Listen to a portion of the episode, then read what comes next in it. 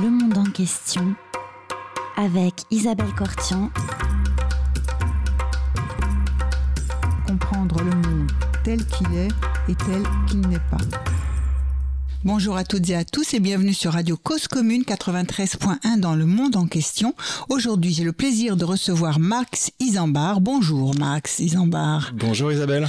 Alors, vous êtes dans la coopération internationale, mais nous vous avons invité parce que vous venez de publier un premier roman qui s'appelle Marchand de mort subite aux éditions Roueg dans la collection Noire. C'est donc un polar et un polar géopolitique comme on les aime sur Radio Cause Commune dans le monde en question. Et on continue avec vous la série que nous avions commencé justement sur le polar géopolitique, une autre façon de prendre en compte et de s'informer euh, des réalités de notre monde contemporain. Euh, eh bien, euh, de quoi est-il question? De quel pays est-il question? Max Isambard dans Marchand de mort subite. Alors, il est question d'un pays d'Afrique de l'Est, euh, l'Ouganda, euh, qui est un pays euh, d'à peu près 45 millions d'habitants, que j'ai bien connu puisque j'y ai habité pendant quasiment 8 ans. Oui. Et j'ai été amené à, y travailler en fait et à y vivre grâce à mon métier. Donc je, mon métier c'est de coordonner des projets de, santé primaire, des, projets d'accès aux soins. Et euh, donc j'ai eu la chance de découvrir ce, pays euh, extrêmement riche d'un point de vue culturel, linguistique, euh, mais qui fait également face à, de nombreux défis, à des, à des problèmes démographiques, politiques, sociaux. Et j'ai puisé en fait dans cette expérience, quand même de, longue durée, matière pour un, un, roman qui est le premier. Oui. et donc pour en dire deux mots au niveau de l'histoire, sans, sans, dévoiler quoi que ce soit de la fin. Non. Ça serait dommage. D'ailleurs, euh, on peut se poser la question est-ce qu'il y a une fin ou pas? Voilà, il y a quelque chose d'ouvert à la fin. C'est une autre intrigue, voilà. voilà. Mais euh, donc tout part de euh, la disparition d'une journaliste euh, française euh, indépendante, basée en Ouganda. Freelance un peu. Freelance, tout, à fait. Et qui travaille pour différents journaux européens, pas uniquement français. Et donc qui est correspondante pour ces journaux dans la région Afrique de l'Est, mais elle est basée à Kampala et elle disparaît soudainement alors qu'elle était sur le point de terminer un article euh, sur un, commerce de, minerais précieux entre la République démocratique du Congo, donc qui est voisine de l'Ouganda mhm. à l'ouest, et l'Ouganda. Mhm. Donc euh, elle enquêtait sur ce trafic illégal et elle disparaît. Et donc on va ouvrir le roman sur cette première scène où on, découvre son père qui est prévenu par le consul de France euh, en Ouganda de sa disparition. Un coup de téléphone. Voilà. Un coup de téléphone. Et donc il va quitter la France précipitamment, euh, prendre le premier vol pour l'Ouganda et euh, se retrouver dans un pays qu'il ne connaît pas du tout, sans repère, euh, pour tenter de retrouver les traces de sa fille. Mhm. il s'aperçoit très rapidement qu'il ne peut obtenir aucune aide à peu près de, de l'ambassade de France, du consulat. Et donc il va petit à petit remonter le fil de l'enquête. Euh, et rencontrer des personnages qui ont croisé la route d'Anne, donc sa fille, Anne Marlowe. Et donc voilà, ça, ça va le mettre sur. on, va démarrer l'histoire en fait sur cette, euh, sur ce personnage de, de Pierre Marlowe. Mais ce que, ce que je veux dire, et sans, sans dévoiler trop la suite, c'est que euh, finalement, le personnage de Pierre Marlowe, c'est qu'une, quasiment qu'un prétexte pour entrer dans une histoire qui est beaucoup plus large que ça. Euh, c'est lui qui nous fait entrer au pays, puisqu'on va prendre l'avion et euh, on arrive, on atterrit avec lui en, Ouganda. Et on est avec lui dans ses angoisses de, de père, finalement, sur, sur les, les, traces de sa fille. Oui. Mais dans, dans, ce roman, il y a une quinzaine de personnages en tout. Euh, la plupart sont ougandais. Et donc, on va découvrir progressivement euh, différents personnages, euh, dont notamment ceux que je considère les deux héros euh, mhm. positifs de l'histoire, qui sont euh, donc Ibrahim, un médecin urgentiste qui, qui officie dans l'hôpital central de Kampala, et mhm. Juliette Ochola, qui est une, une journaliste ougandaise également, euh, qui travaille dans un grand quotidien de langue euh, anglaise à Kampala. Mhm. Alors, quelles sont les, les, les conditions? Ben, On continue. Euh, peut-être on précise que le, le, père va, va, reprendre en fait le, travail de, de, sa fille parce que lui-même était journaliste. Bon, il était à la retraite, il était plus s'occuper d'autre chose. Désormais, on vous dira pas de quoi. Mais euh, et, et, il reprend. Euh, il comprend qu'il va reprendre l'enquête de, de, de, sa fille pour pouvoir comprendre aussi ce qui est advenu d'elle. Euh, alors précisément, ben, en parlant de ces deux héros dont Mhm. vous venez de parler, euh, milieu sanitaire, euh, comment comment comment ça se passe euh, parlez parlez-nous de ça et puis le travail aussi de cette jeune femme journaliste, dans quelles conditions, la presse et puis c'est aussi un visage euh, de la jeunesse ougandaise que vous nous faites apparaître Ouais. dans cette dans ce livre. Euh, donc euh, quelle est un peu la, la situation, le un tableau général du pays dans lequel va va se re- retrouver le bah, le père de Anne? Ouais. Alors on peut commencer par parler de la, de la démographie. Donc vous, Oui. vous l'avez dit, hein, la, la jeunesse ougandaise. Ouais. Donc c'est un des pays les plus jeunes au monde. Ouais. On a la moitié de la population qui a moins de 16 ans. Ouais. Il faut, faut se représenter ce que ça veut dire. Euh, quand on regarde la, la pyramide des âges euh, en France ou dans la plupart des pays européens, on a une pyramide qui est quand même assez étroite euh, sur le bas. Là, c'est tout le contraire en Ouganda. On a la, la grande majorité de la population qui est très jeune et ça se voit quand Une population totale de combien d'habitants? on... 45 millions 45 d'habitants. millions d'habitants et la moitié donc 1 sur 2 qui a moins de 16 ans. Vous Voilà. dit oui c'est très très jeune oui. avec un, un taux de, de fécondité par femme qui est de l'ordre de 5, Mhm. donc 5 enfants par femme à peu près. Donc une croissance démographique très forte, Mhm. euh, de l'ordre de 3% par an. Euh, et donc ça veut dire qu'aujourd'hui on a une population de 45 millions d'habitants. En 2060, les projections des Nations Unies, c'est à peu près 100 millions d'habitants en Ouganda. Oh, oui. Donc euh, plus que la France, plus que l'Allemagne. euh, et ça aussi, c'est une caractéristique de nombreux pays africains, euh, dont l'Ouganda, c'est une urbanisation croissante. C'est-à-dire qu'on a souvent euh, en tête euh, l'image d'une Afrique rurale. Euh, moi, l'Afrique que j'ai connue, c'est principalement une Afrique, en tout cas, l'Ouganda que j'ai connu, c'est principalement un, un pays euh, euh, qui s'urbanise très rapidement. Alors, Ouais. le- la population urbaine ne représente actuellement que 25% de la population, mais à horizon 2050-2055, on devrait arriver à moitié-moitié. Mhm. Avec des capitales comme l'Ouganda qui aujourd'hui font 4-5 millions d'habitants, et qui vont se retrouver facilement à 15-20 millions d'habitants. Donc, Oui, à, à contenir une masse importante, Voilà. une proportion importante de la, de, de la population totale du pays dans, dans quelques, concentrée dans quelques Tout grandes à fait, villes. tout à fait. Et ça, euh, à terme, on en reparlera plus tard, mais ça, ça représente, je pense, un des, un des dangers majeurs pour le régime actuel. C'est-à-dire que quand on a une population qui est dispersée dans les campagnes, Ouais. euh, elle est beaucoup plus difficile à mobiliser. Quand on a une population, surtout jeune, euh, sous-employée, qui est concentrée dans les villes, notamment euh, dans, les, dans les bidonvilles, parce qu'il y, en a- Ouais. il y en a beaucoup, c'est ça qui représente un danger très très important pour le pouvoir. Donc voilà, on peut parler de ces éléments-là au niveau de la, de la démogra- démographie. Un autre élément qui est important et qui est lié à la démographie, c'est la scolarisation. Donc on a à l'heure actuelle, euh, pour si on prend la tranche d'âge 25-29 ans, donc des jeunes qui rentrent sur le marché du travail, Mhm. on en a quand même 40% qui n'ont pas atteint la fin du cycle primaire. Euh, et on en Donc, a qui quitte à peu près l'école, les bancs de l'école, euh, quoi, une dizaine d'années, qu- 10, 11, 15 ans alors la, plupart, la plupart des, des jeunes Ougandais sont scolarisés, Ouais. mais ils abandonnent très vite. Euh, pour diverses raisons. Euh, donc avant la fin de- du cycle primaire, donc ils n'ont euh, aucun diplôme. Mhm. Donc c'est quasiment la moitié en fait de cette de cette jeunesse qui est qui, qui n'a aucun diplôme et une éducation vraiment très très très très basse en fait en Mhm. termes de de d'apprentissage de la lecture, de des mathématiques, etc. Et on a à peu près 15% des, des jeunes de cette tranche d'âge qui a dépassé le niveau secondaire, donc euh, c'est-à-dire le lycée. Donc ça, ça, ça veut dire que le, le, la proportion de cette jeunesse qui est euh, éduquée, Oui. euh, qui a un niveau de formation élevé, est quand même relativement, euh, relativement faible. Et ça aussi, c'est un autre, je pense, facteur d'instabilité, Oui.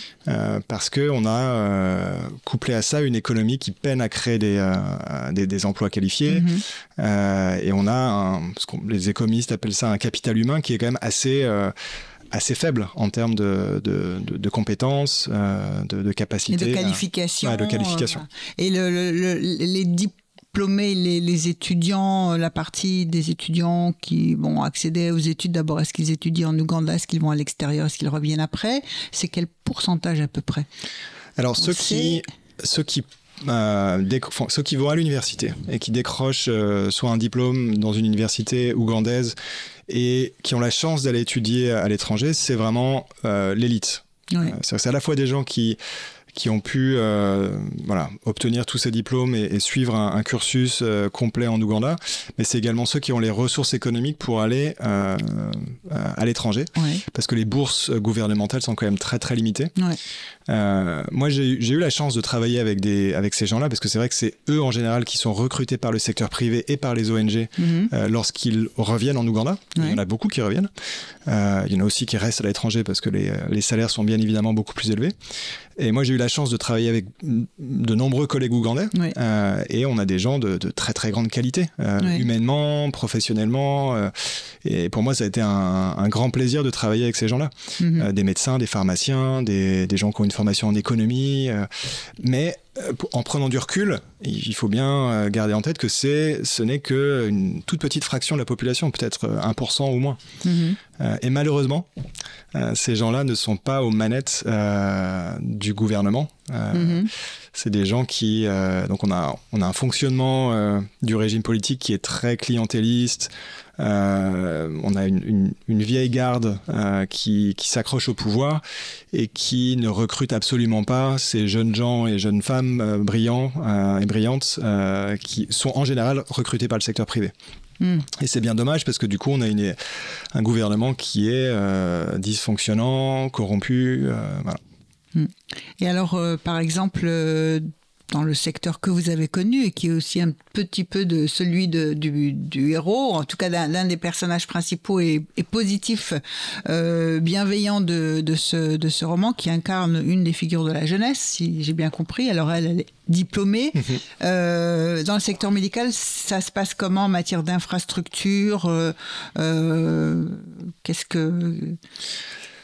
Alors, si j'essaie de tracer un, un tableau assez rapide. On a euh, donc un système de santé qui est déjà, euh, on va dire, dual, c'est-à-dire qu'on a euh, un secteur public qui est sous-financé, en déliquescence, et un secteur privé qui, qui mélange plein de choses, à la fois des, des hôpitaux très bien financés, mais qui coûtent également très cher, qui, qui s'adressent en fait à l'élite, avec des services médicaux qui n'ont pas le même niveau de qualité que ce qu'on peut trouver par exemple en Afrique du Sud ou au Kenya, mais qui tiennent à peu près la route. Mhm.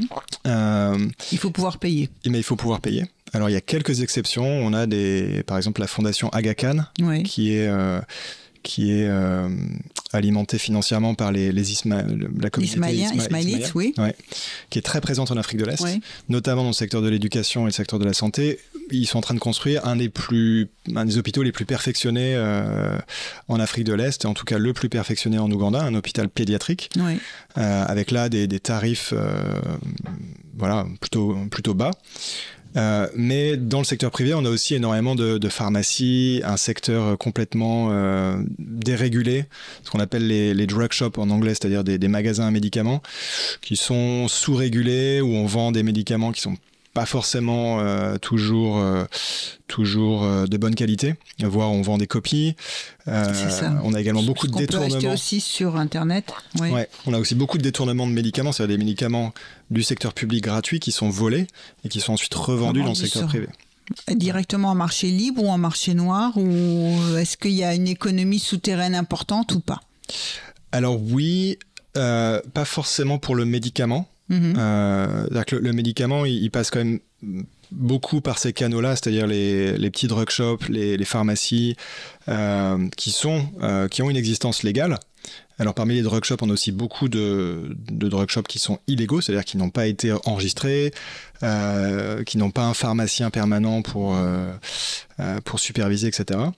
ce qui explique beaucoup de problèmes. mais le marché noir, tel qu'on peut le voir dans certains pays, par exemple Kinshasa, où on a euh, quelqu'un qui va étaler une, couverture et poser plein de médicaments. Ça, on voit moins de ça en Ouganda parce qu'il y a quand même une, euh, des institutions de régulation qui jouent leur rôle et qui, de temps en temps, euh, vont justement faire des descentes et, et, nettoyer un petit peu les pratiques les plus, les plus extrêmes. Mhm.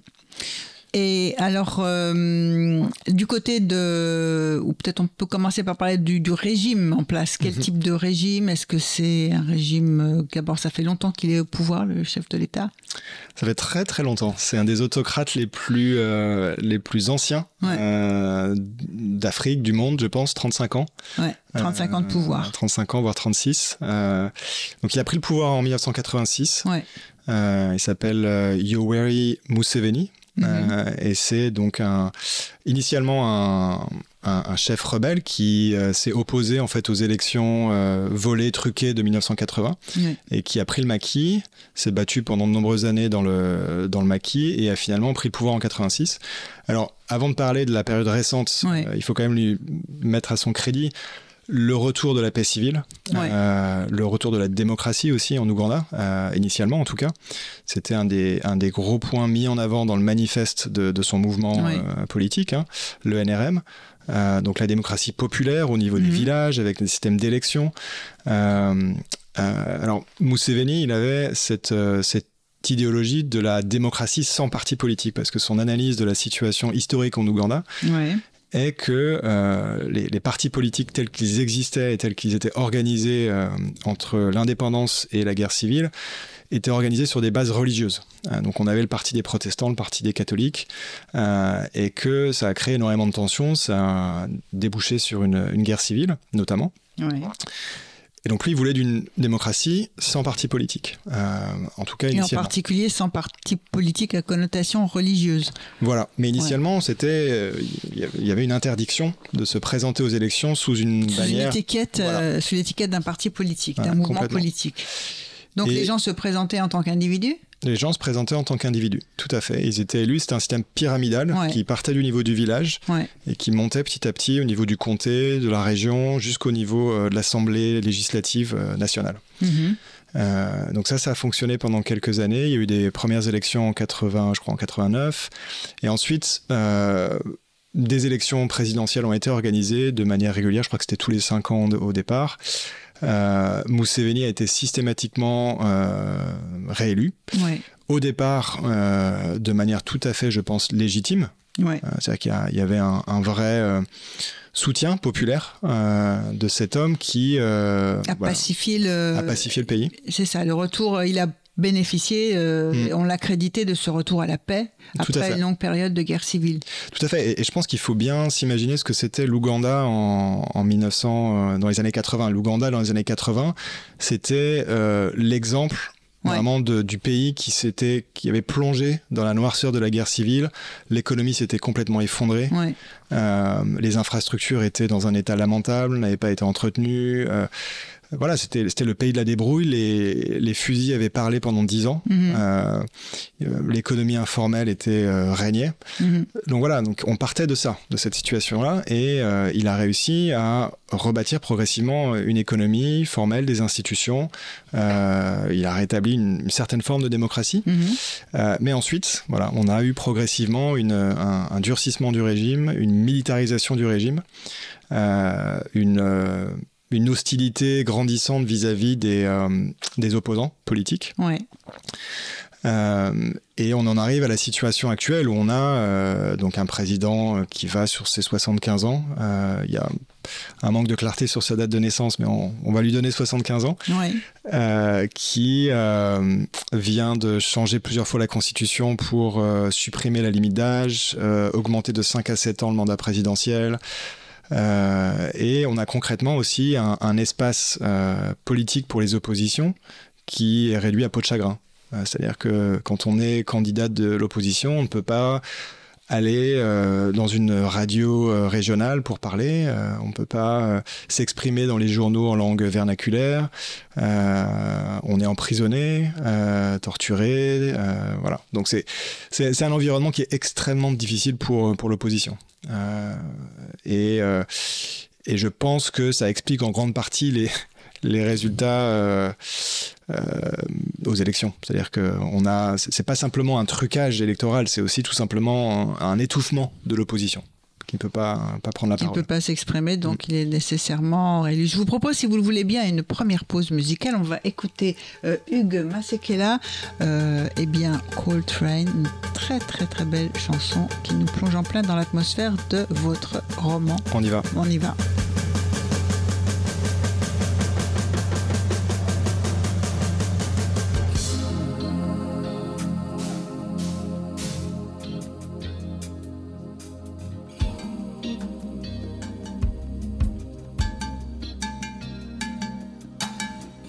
There's a train that comes from Namibia and Malawi. There's a train that comes from Zambia and Zimbabwe. There's a train that comes from Angola and Mozambique. From Lesotho, from Botswana, from Swaziland, from all the hinterlands of southern and central Africa. This train carries young and old African men who are conscripted to come and work on contract in the gold and mineral mines of Johannesburg and its surrounding metropoli. 16 hours or more a day for almost no pay. Deep, deep, deep down in the belly of the earth, when they are digging and drilling for that shiny, mighty, evasive stone, or when they dish that mishmash mash food into their iron plates with the iron shovel. Or when they sit in their stinky, funky, filthy, flea ridden barracks and hostels, they think about the loved ones they may never see again because they might already have been forcibly removed from where they last left them, or wantonly murdered in the dead of night by roving and marauding gangs of no particular origin. We are told. They think about their lands and their herds that were taken away from them with the gun and the bomb and the tear gas and the Gatling and the cannon.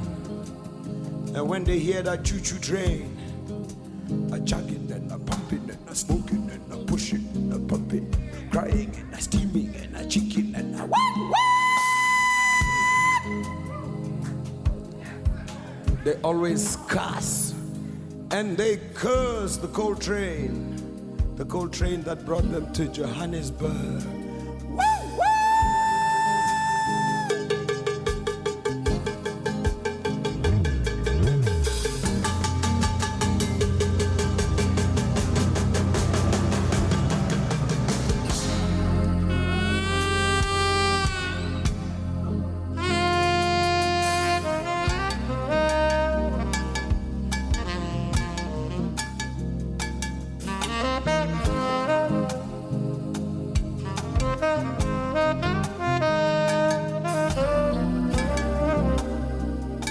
Vous êtes sur Radio Cause Commune 93.1 dans le monde en question. Nous recevons Max Isambard qui parle de son premier roman, un polar géopolitique, Marchand de mort subite.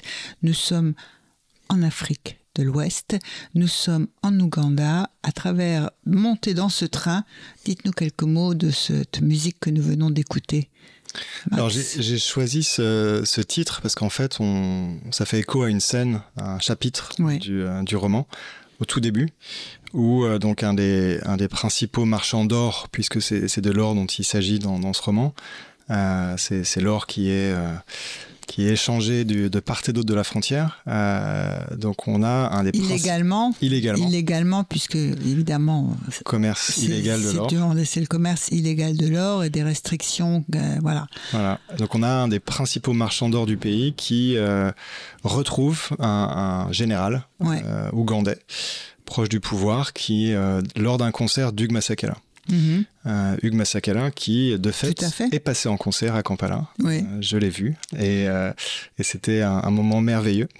donc voilà, Hugues Massacala, grand, grand jazzman, mhm. activiste aussi pour les, les droits civiques en, Afrique du Sud, mort récemment d'ailleurs, malheureusement, et donc il, nous lègue un grand une grande discothèque et de grands moments de musique. Mhm. Là, il parlait de ce train qui traverse une grande partie euh, de l'Afrique en transportant bah, le charbon. Le charbon, tout à fait.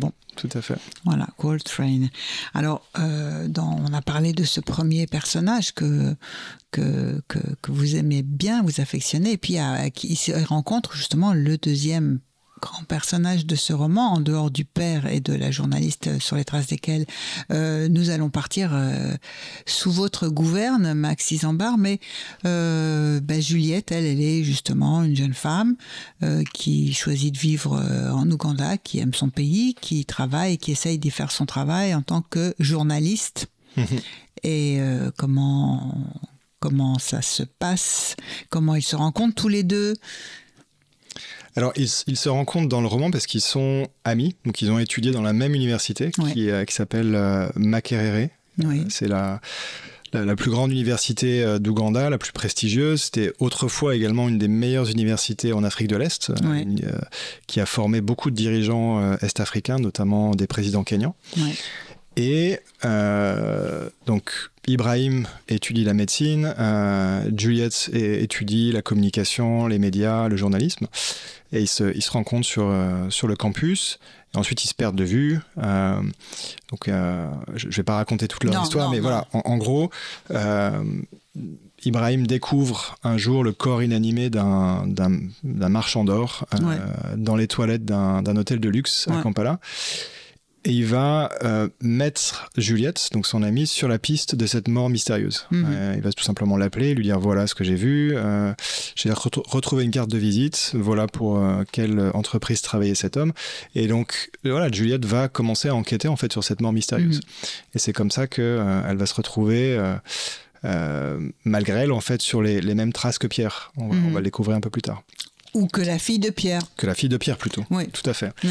Euh, donc voilà, pour, parler un petit peu du métier de journalisme, euh, journaliste en, Ouganda, donc c'est un, métier à haut risque, euh, surtout quand on commence à toucher des domaines qu'on enfin, qu'on resterait, qu'on aimerait laisser secret ou euh, tout à fait. Euh, typiquement les affaires de corruption euh, qui touchent de, près les, les, hauts fonctionnaires du régime. Les dignitaires du régime. Dignitaires du régime le président et sa famille sujet sensible également tout ce qui touche aux élections au processus démocratique au manque de démocratie euh, violation des droits de l'homme. Donc euh, également sujet extrêmement sensible en ce moment et on en reparlera peut-être tout à l'heure quand on parlera un peu d'économie, c'est euh, tout ce qui touche à, au, projet d'exploitation du gisement pétrolier qui a été découvert en 2006 sur mhm. les, bords du lac Albert. donc là, on a, on a des journalistes qui ont déjà été arrêtés, des, activistes qui travaillent pour des associations de défense de l'environnement, défense des droits de l'homme qui ont été arrêtés et inquiétés.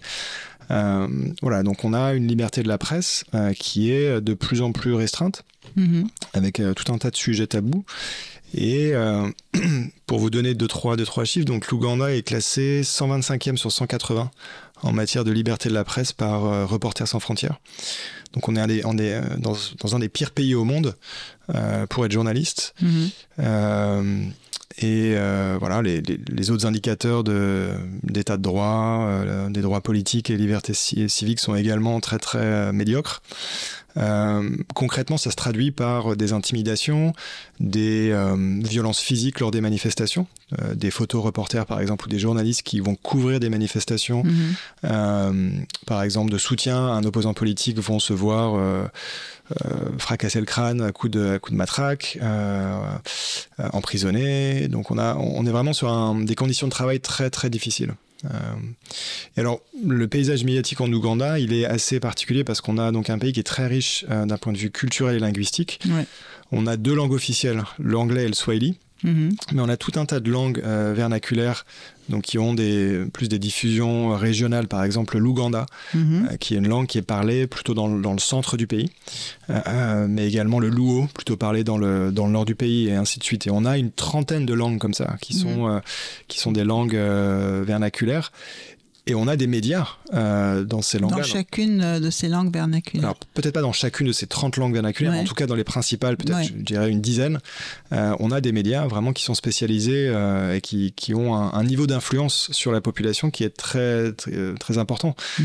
Et, et, souvent, en fait, on a cette cette dichotomie entre d'une part les journaux en langue anglaise qui ont finalement une diffusion assez faible, euh, qui s'adressent à une élite euh, éduquée, euh, qui a été à l'université, Et comme vous l'avez dit au début, ça représente effectivement un pourcentage assez réduit de, la population.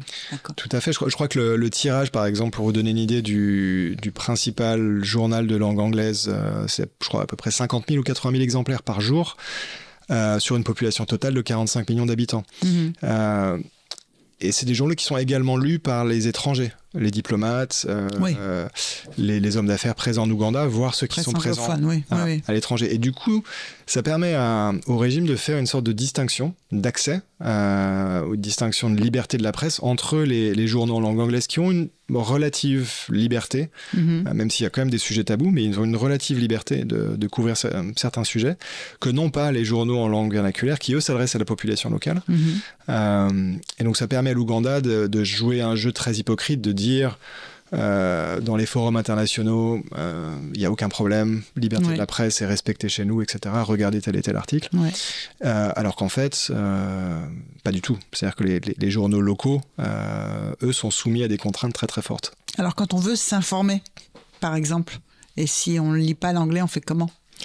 Alors on peut acheter le journal en langue locale, donc en Luganda, en Luo, etc., en, en Acholi. Euh, on de plus en plus d'Ougandais s'informent aussi euh, via les réseaux sociaux. Ça peut être euh, WhatsApp, Twitter, Facebook, etc. Mhm. La, diffusion des téléphones portables et des smartphones est très importante. même en zone rurale. Et on a une couverture du réseau aujourd'hui 4G qui est relativement bonne, même en zone rurale. donc ça, c'est un facteur à prendre en compte.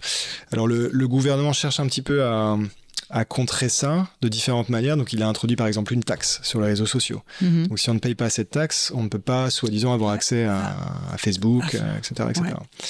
Une taxe qui peut, pour certains, euh, certains habitants des zones rurales pauvres, être prohibitive. Tout à fait. Donc, c'est une première euh, technique c'est une technique à la fois d'augmenter les recettes fiscales et de mhm. limiter l'accès à Internet. L'autre technique, c'est tout simplement couper l'accès aux réseaux sociaux. Mhm. Euh, il y a un chapitre dans le livre, dans le roman, on en parle un petit peu.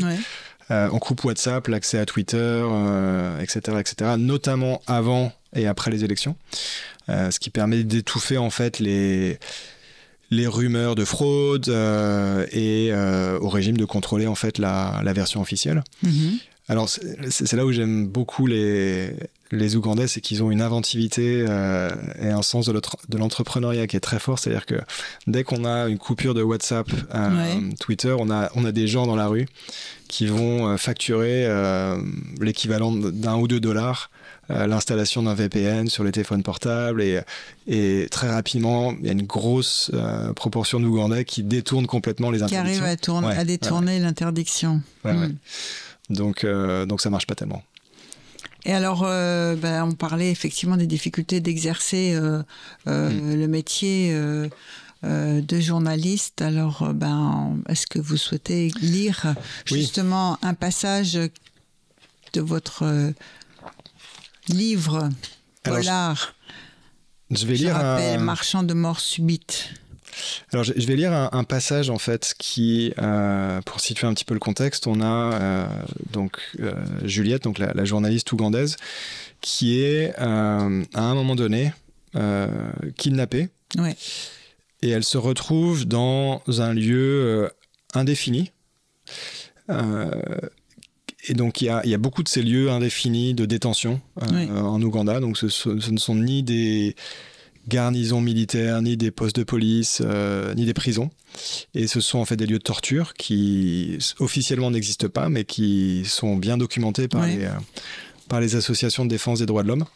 Donc je commence à lire le, ce, ce, petit extrait. Donc, à côté du minivan boueux, un grand manguier, au feuillage vert sombre, dominait un coin de la cour. Le mur d'enceinte en ciment gris était surmonté d'un rouleau de barbelés. Quelque part au loin, un chien poussa un hurlement plaintif, s'arrêtait, puis reprenait. Un cri d'abandon et de terreur. L'endroit ne ressemblait ni à une garnison militaire, ni à un poste de police, ni à une prison. La banalité du lieu la remplit d'effroi. Elle n'était plus dans la capitale. Elle était loin, ailleurs, nulle part.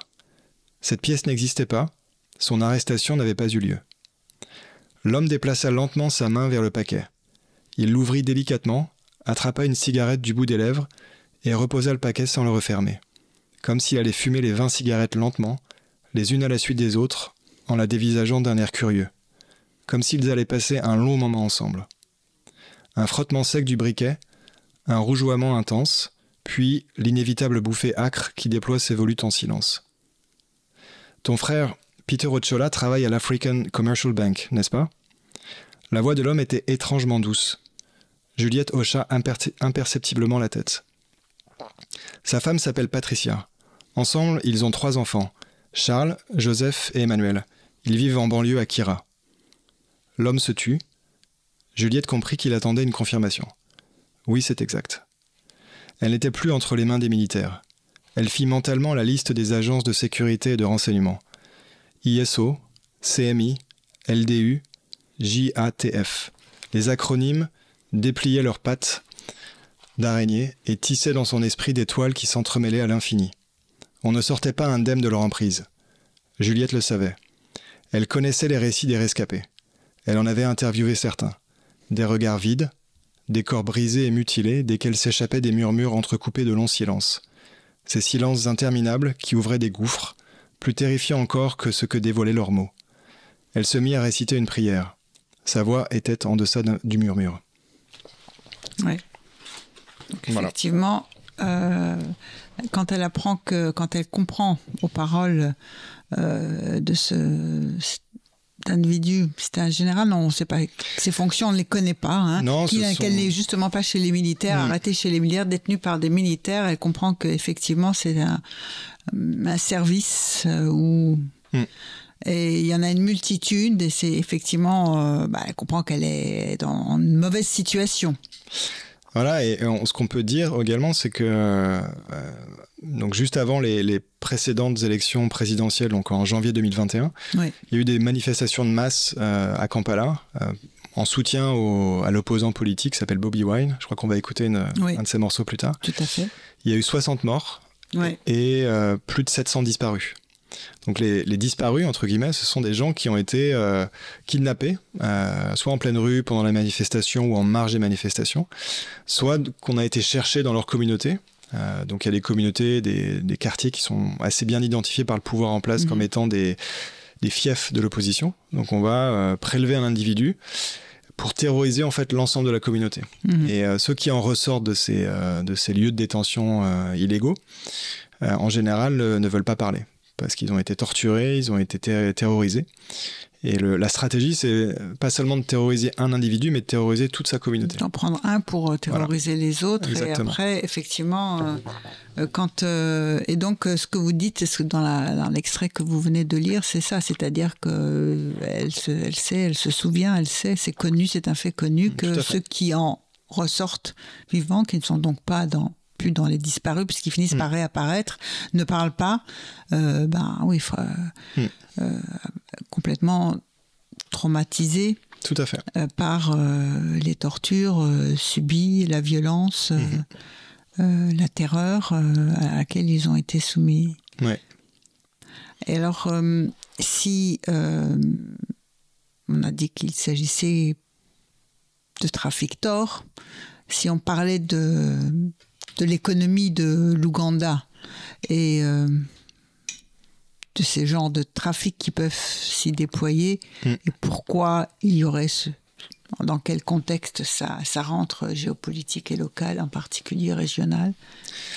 Oui, alors un, mot déjà sur l'économie ougandaise avant de, de, plonger dans le trafic, euh, dans le trafic d'or. Euh, donc c'est une, économie qui est quand même essentiellement euh, agricole et informelle. Donc l'agriculture, c'est vraiment essentiel. Hein. c'est 25% du PIB mais 50% euh, des exportations, donc essentiellement café et thé, mhm. et, mais également d'autres, d'autres denrées alimentaires, et 70% de la main-d'œuvre. Donc c'est pour, pour, vous dire que c'est vraiment un, secteur essentiel de, la, de l'économie ougandaise. Euh, le, problème, c'est que c'est donc on a beaucoup d'agriculture de subsistance, agriculture qui est menacée par plusieurs choses. Il y a les problèmes d'accaparement de terre, Mhm. qui est lié à, des régimes fonciers assez, euh, assez instables, euh, donc des gens qui se font tout simplement voler leurs terres ancestrales euh, par des par des notables, par des, des entreprises, et qui du coup n'ont plus les moyens de subvenir à leurs besoins. Euh, les petits paysans sont également menacés par le changement climatique. Mhm. Euh, moi, en 8 ans euh, où j'ai habité en Ouganda, j'ai entendu de nombreuses fois des paysans dire euh, on ne sait plus quand planter. Euh, donc on, on est sur un climat euh, équatorial tempéré, euh, tempéré par l'altitude, parce qu'on est à Mhm. 1000 mètres à peu près d'altitude en, en Ouganda. Donc un climat qui a la réputation d'être un climat idéal, c'est-à-dire qu'on a une température entre 15 et, et 30 degrés, on a un ensoleillement euh, vraiment très fort, euh, des pluies régulières, euh, et on a deux saisons des pluies normalement. Et en moi, on m'a toujours dit, voilà, il y a une première saison des pluies qui est à peu près euh, à cette époque, une deuxième saison des pluies à peu près à cette époque. Mhm. Sauf qu'en fait, euh, de moins en moins au fil du temps, les agriculteurs arrivent à, à déceler le début de la saison des pluies. On a parfois des pluies diluviennes qui tombent euh, au tout début et ensuite plus rien. Mhm. Euh, et donc ça pose énormément de problèmes, des graines qui pourrissent ou qui sont euh, balayées par les pluies. euh, et donc voilà, c'est vraiment le, le problème de, de l'agriculteur moyen en Oui. Ouganda, cette, ce côté imprévisible du climat. Pour parler de l'économie ougandaise, il faut aussi parler du caractère très informel de l'économie. Le, pour vous donner une idée, les recettes fiscales dans l'ensemble du PIB, donc les recettes fiscales, ça donne un petit peu une idée de finalement de, du niveau de formalisation de l'économie, puisque ne payent des, des taxes, des impôts, les, les entreprises qui sont enregistrées et qui, voilà, qui déclarent leurs Mhm. bénéfices à la- à l'administration fiscale. C'est 15% du PIB. Euh, en France, on est euh, très très très largement au-dessus, plus de 50%. Euh, et donc en Ouganda, on a vraiment un, un secteur informel extrêmement fort. Donc beaucoup de petits commerces euh, qui sont pas enregistrés. On parlait des, des drug shops tout à l'heure dans le secteur Ouais. de la santé. C'est un bon exemple. Euh, alors le corollaire de ça, c'est qu'on dit souvent que les Ougandais sont un des peuples les plus entrepreneuriales, ou Mhm. entreprenants, je sais plus Ouais. comment on dit en français, euh, au monde. C'est-à-dire que dans les enquêtes euh, qui sont réalisées, le- les Ougandais euh, créent le plus d'entreprises par personne, par tête. Mhm. Et c'est vrai que moi, quand je discutais avec des Ougandais, avec mes amis ougandais, ils ont tous soit une, un, un petit commerce de vente de détail, euh, euh, une, ça peut être, ils vont monter une, école maternelle, ils vont monter une pharmacie. Il, y a, vraiment cette, euh, cette idée que on ne sait pas de quoi l'avenir va être fait, et donc on va réduire notre risque en créant plein de petites entreprises de manière à pouvoir euh, voilà, se, se repositionner en fonction des aléas économiques, euh, des aléas de santé, des aléas de, de la vie.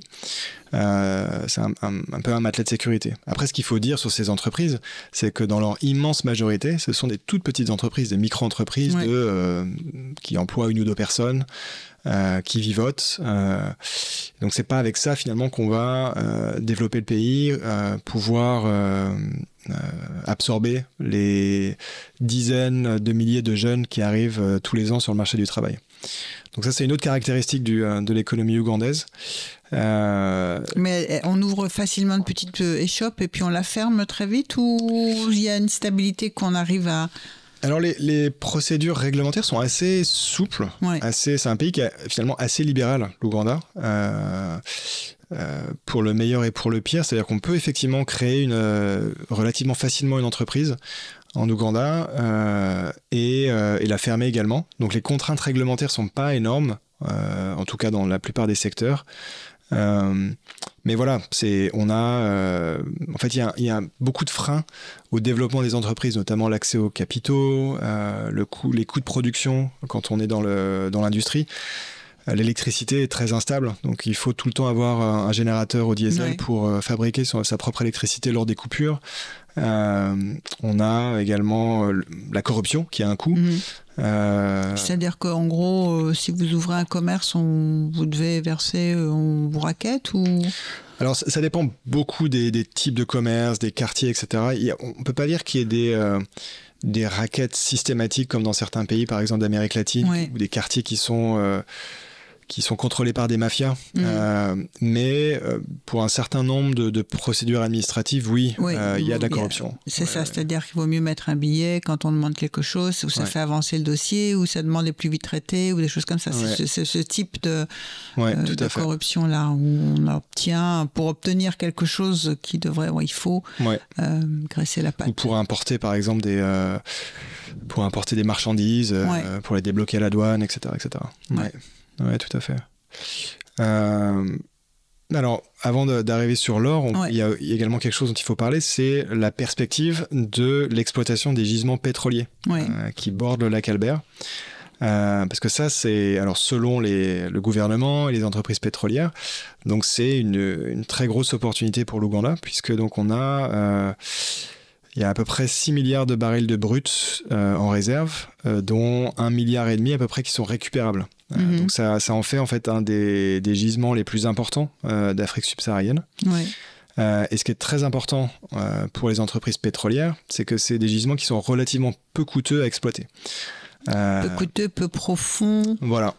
D'accord. Donc relativement facile à exploiter, peu coûteux. euh, et donc c'est vrai que ce type de gisement devient de plus en plus rare, puisque là Ouais. on, Bah oui. sent qu'on est en train d'un peu de faire les fonds de tiroir. On va toujours creuser plus profond, plus Ah loin, ouais, euh, Tout à fait. euh, dans des conditions de plus en plus dangereuses. Et, euh, et, et donc, L'extraction de plus en plus difficile. Et là, on Voilà. se trouve devant un grand gisement. euh, et donc on a deux entreprises euh, pétrolières multinationales qui sont positionnées pour euh, Ouais. l'exploitation pétrolière. Donc Total, entreprise Mhm. française, et Knook, entreprise chinoise. ouais.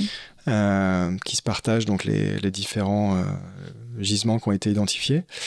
Alors, toute la question, c'est est-ce que ça va être euh, le moteur de croissance économique euh, dont parle le gouvernement ougandais, Ouais. avec des effets de répercussion sur le reste de l'économie, ou est-ce qu'au contraire, voilà, effet d'entraînement, effet d'entraînement. euh, ou est-ce qu'au contraire, ça va être euh, la malédiction des ressources dont on parle beaucoup euh, en RDC, en Angola, etc. Donc, c'est-à-dire tous ces pays qui sont extrêmement riches, dont le sous-sol est extrêmement riche, mais qui sont malheureusement enfoncés dans des ornières de mauvaise gouvernance, corruption euh, généralisée du fait en de, de cette euh, richesse qui est euh, mal utilisée, pillée. Oui, qui aboutit à la captation euh, Voilà. des richesses par une petite euh, Tout minorité, clique ou euh, ce qu'on veut, mais effectivement qui ne sert pas du tout au développement du pays. Non, d'ailleurs, Museveni, le président Oui. ougandais, parle de son pétrole, mon pétrole quand il Ouais. en parle. Il utilise le, le possessif. C'est Ouais. assez révélateur. Et c'est aussi pour ça, parce que tout à l'heure vous parliez de, c'était un sujet dont euh, il valait pas trop s'approcher quand on était journaliste. Euh, Le pétrole, il faut pas en parler parce que c'est, euh, on ne sait pas trop ce qui, Ouais. qui touche quoi, quels sont les dividendes promis aux uns aux autres. euh, et le- l'exploitation est prévue pour quand? Là, ça devrait débuter. Ils ont signé l'accord définitif. Et ce qui- ce qu'il faut dire, en fait, et c'est là, le, le- à, mes yeux, le scandale, c'est que euh, donc le, le- le pétrole euh, va obliger, en fait, euh, la construction d'un d'un Ouais. oléoduc. Euh, qui va de 1500 km, qui va traverser une partie de l'Ouganda et de la Tanzanie pour aller Mhm. euh, donc euh, trouver, assurer des débouchés au, au- au pétrole. Euh, ça va générer le déplacement d'à peu près, enfin l'expropriation d'à peu près 100 000 personnes. Euh, il y a déjà eu, euh, il y a eu une action en justice Ouais. contre Total en France par deux associations, une qui s'appelle Survie, l'autre qui s'appelle Les Amis de la Terre. Ouais. France, euh, qui euh, voilà, assigne en justice totale pour manquement euh, à la loi de 2017 sur la vigilance des multinationales. Donc en accusant Total de ne pas avoir respecté en fait les, les droits humains, son obligation de, de, de compenser correctement les, les personnes qui vont perdre qui sont Voilà. et qui et voir et les aider à se reloger et les Voilà. indemniser.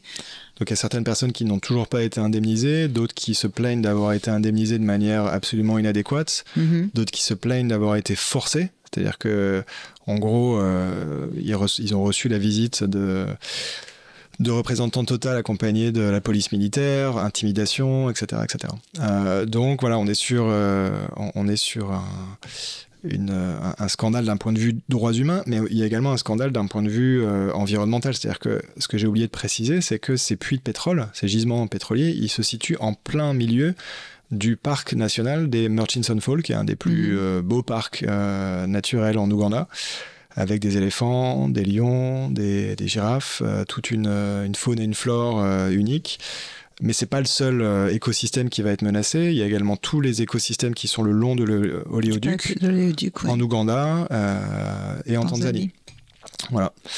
Donc, euh, donc c'est un projet très très euh, controversé Mhm. euh, et on attend avec avec impatience la, la, la suite de l'action en justice euh, en France quoi.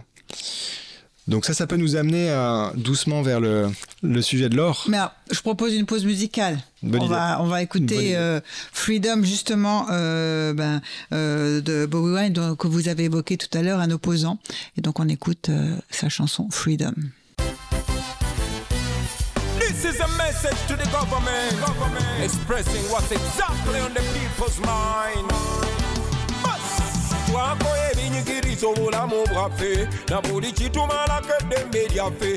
Uganda etambula edda mabega kituuse n'okutwetamya eggwanga lyaffe. Mulimba mutufuga bubi nnyo nammwe kale tetuganye mwalwana mu nsiko. Naye gwomwana gwe wasanga nga tannazaalibwa kati naye yazaala nadda kino mukiŋambire muzeeyi abamutukako saba ne bazeeyi banne bamugambeko.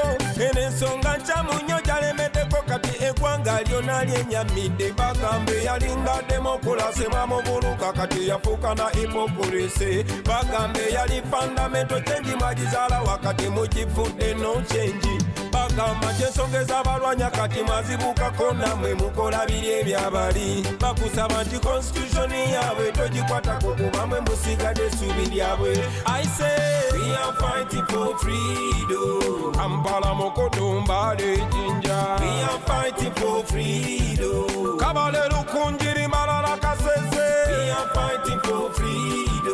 Soroti kitugumu aruwalira gulu we are fighting for freedom. Aise wakiso masaka obende mityana we are fighting for freedom we are living in a time similar to the one of slave trade. This operation is worse than appetite. The gun is the master, citizen slave. The ball of Africa is bleeding. Question: What was the purpose of the liberation when we can't have a peaceful transition?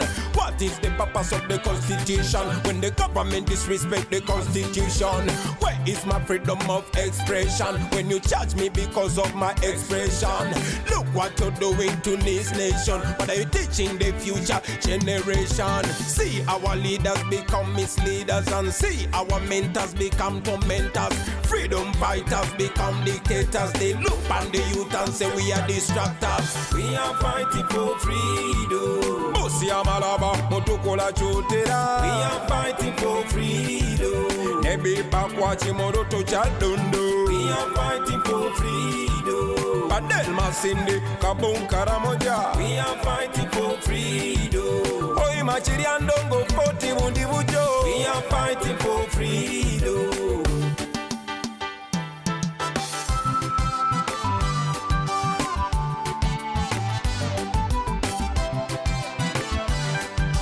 tusituke baboyi katukimanyi nti okununula eggwanga kitukakatako fe abaana ba uganda fena era manya nti bw'otunuulira ebikyamu nosirikireyo olidde mu nsi olukwe naffe abakulwanirako gwe nosirikira gy'oli obeera otusaddaase.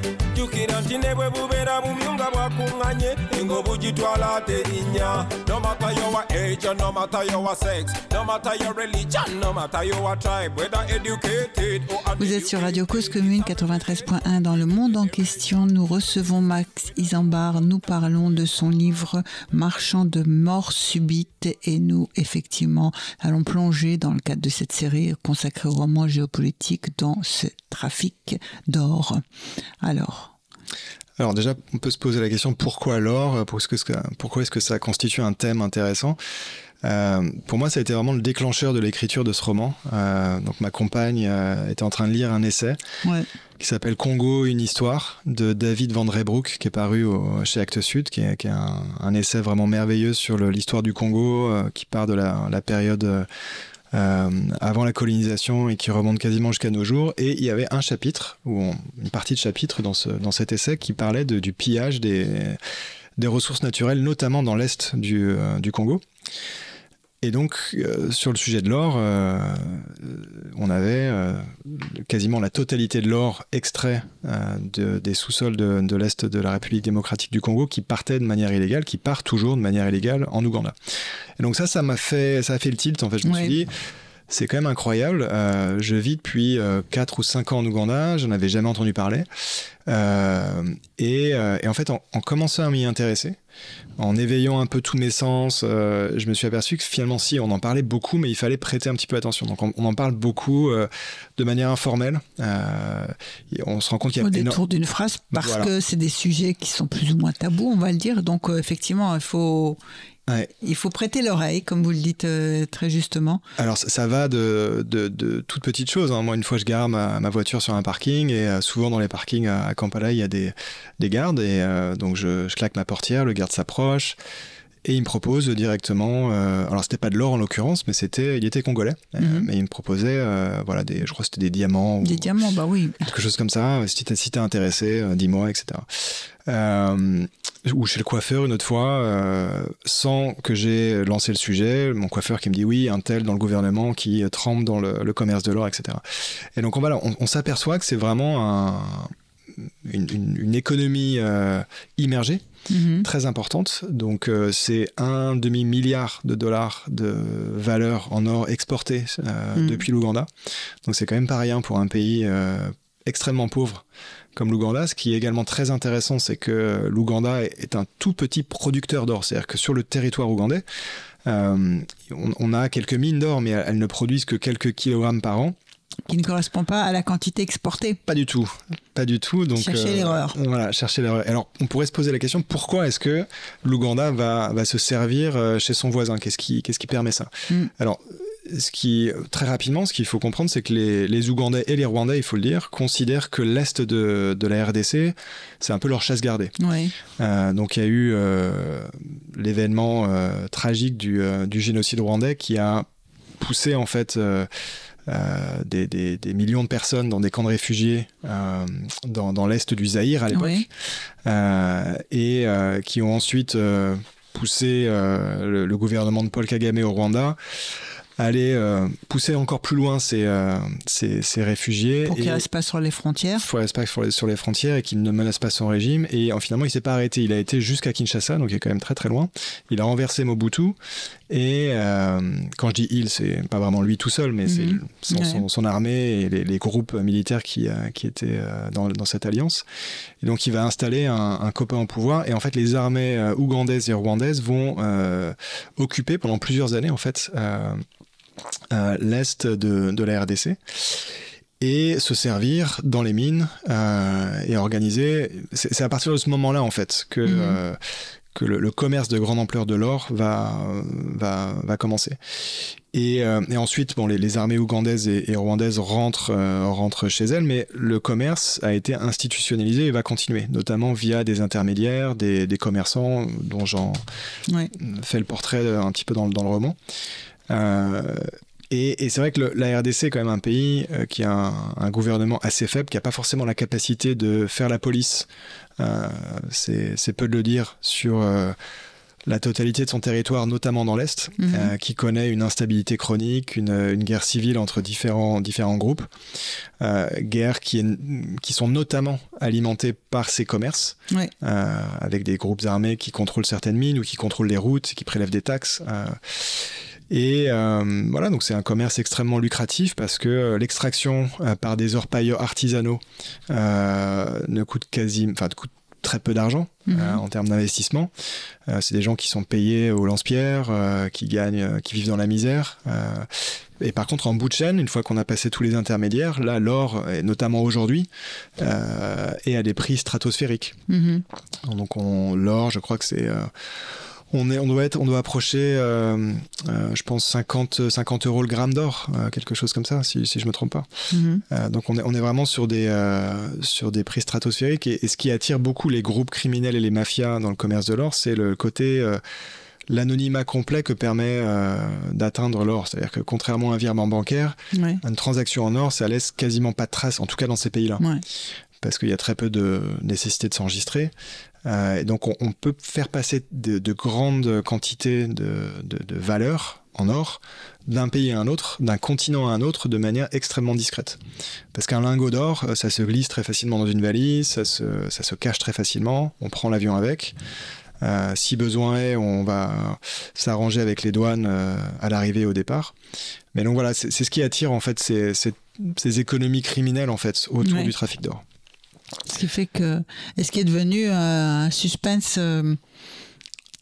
pratiquement non très fort hein, quand même hein, dans, de votre livre hein. ah, ça m'a semblé être un, décor assez intéressant pour un pour un polar euh, parce que justement c'était euh, assez peu connu, on en parlait assez peu. Euh, on a tout un, toute une palette de personnages plus ou moins recommandables qui gravitent autour. voilà, donc ça m'a, ça m'a fourni une porte d'entrée qui m'a, qui m'a passionné. Ah oui, et puis alors si c'est un premier roman, mais c'est tout à fait réussi, puis vraiment du, du polar. Enfin, bah, si, c'est un suspense dingue, enfin avec des retournements de situation.